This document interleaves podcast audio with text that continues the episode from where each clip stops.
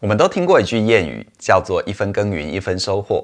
这句话的本意是在提醒我们，做事要脚踏实地，想要获得多大的成果，就要付出多大的努力。当然了，做人做事脚踏实地是很重要的，但有没有可能在脚踏实地的前提底下，一分耕耘却能够带来十分甚至于是百分的收获呢？也就是说，有没有方法能够放大我们的时间价值，还有努力成果？这当然是有可能的喽，只要你记住这两个字：杠杆。戏谷有一个传奇的投资人，同时也是连续创业家，叫做纳瓦尔拉维肯。他曾经说过，现代人的工作不应该再区分成蓝领或白领，应该分成利用杠杆的人和没有利用杠杆的人，并且把杠杆分成三种。第一种叫做劳动杠杆。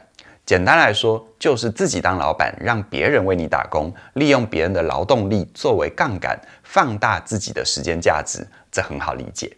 第二种叫做资本杠杆，白话文就是钱滚钱，相信你也应该都蛮熟悉的。像拉维肯这种天使投资人，或者是股神巴菲特，都是透过这种方式放大自己工作的成果。如果你觉得这两种杠杆门槛都太高了，对一般人来说遥不可及、不务实。没有关系，还有第三种杠杆，叫做创作杠杆，也是拉维肯他最推崇的。什么叫做创作杠杆呢？就是把你的事业透过像写程式啊、写作啊、拍影片啊、录 podcast 啊这些方式分享给你的受众。创作杠杆相对于劳力跟资本杠杆，除了门槛比较低之外，还有两个特色。第一个特色，它不需要获得别人的同意。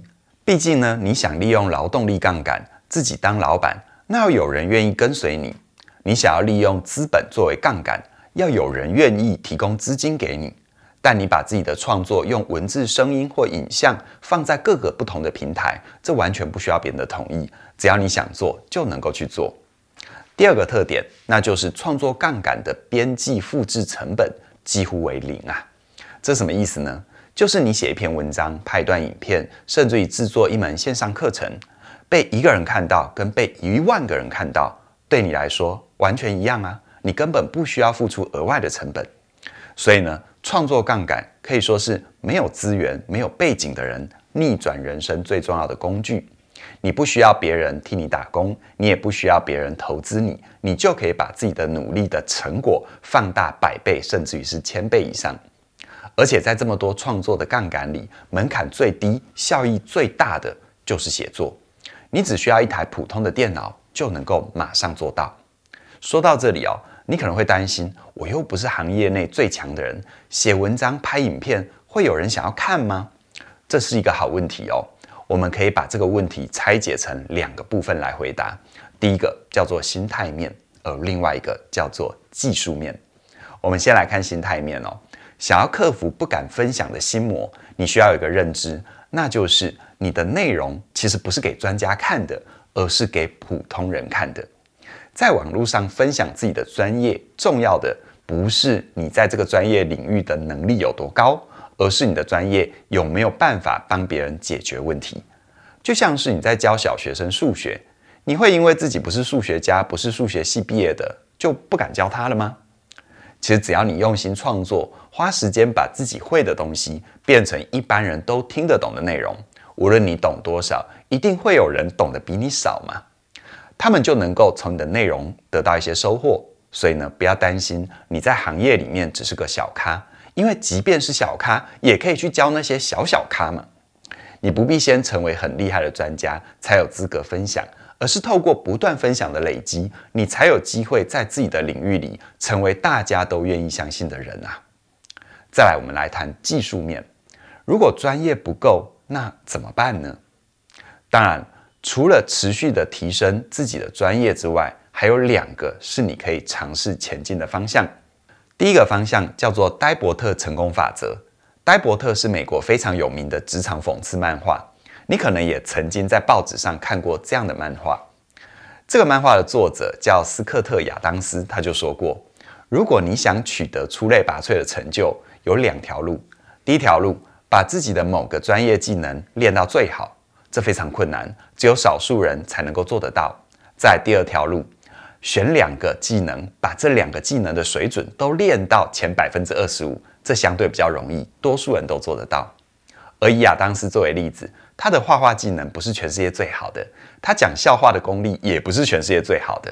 可他把这两个技能加在一起，再加上他多年当白领做办公室的经验，三个元素加在一起以后的化学变化，他就画出了爆红的呆伯特系列漫画。再拿我自己为例，我不是最顶尖的心理学家嘛，也不是最厉害的作家演说家，但我把这两种专长结合起来。再加上我过去创业跟教练的经验，就有今天的起点和你听到所有我们的内容。接着第二个方法叫做小山头法则。什么叫做小山头法则？就是刻意缩小领域，在一个大山上面找一个没有人占领的小山头，就地为王。举个例子哦，比如说你想成为一个美食部落客，但写美食的人这么多啊，怎样才能够脱颖而出，在一片红海里找到一片小蓝海呢？你可以从众多美食当中选一种你最有兴趣的，比如说麻辣锅好了，你接着吃遍全国各地的麻辣锅，每吃一家你就写一篇心得文，每吃一个区域就写一篇综合评价文，吃完几个区域后再写一篇分析比较文，这样子长期累积下来，你就会成为一个麻辣锅专家。大家只要上网搜寻麻辣锅，就会看到你写的文章，只要提到麻辣锅，就会想到你。人很有趣哦，当你钻研的领域越窄，别人就会越觉得你是那个领域的专家。就像如果我们有敏感性牙齿，在选牙膏的时候，不会选全效牙膏，而是选抗敏感牙膏。同样的，有婚姻问题的时候，伴侣治疗师就会比一般的心理师更容易让别人安心。所以呢，不要害怕缩小领域，只怕你没有办法在受众心中留下印象。回到你身上喽，今天的内容呢，听了你觉得很有收获，也想要利用创作这个杠杆，放大自己的时间价值，倍增自己的努力成果。如果这是你要的，那我邀请你现在就加入我们的课程《内容为王》。这门课是由嘉玲跟怡璇两位老师共同主讲，他们两位是起点重要的内容舵手。你每天听到的内容都由他们撰写、企划或编辑。课程呢，来自于他们的丰富实战经验，提炼出满满的制作心法。包含怎么样为内容定位、选题、下标，还有知道往哪个方向之后，要怎么样把点子变成完整的脚本，更靠近消费者。在课程里都有非常具体的步骤拆解给你听，带着你一步一步的往前进。只要你现在加入，就可以马上享有三二九九的优惠价。这个优惠直到三月九号哦，过了这个时间，我们的价格就会调整了。此外呢，在你利用杠杆放大个人价值、建立个人品牌的过程里，可能也会面临到生涯转弯的议题。这时候，哈克的线上课程《让梦想着地》也能够帮助到你。在这门课程里，哈克会利用他二十多年的生涯辅导经验，一步一步地引导你完成自己的生涯地图，活出你想要的人生。这门课目前也有优惠价二一八八，同样也只到三月九号。所以，请你务必把握这一波我们的优惠，相关的课程资讯都在我们的说明栏里。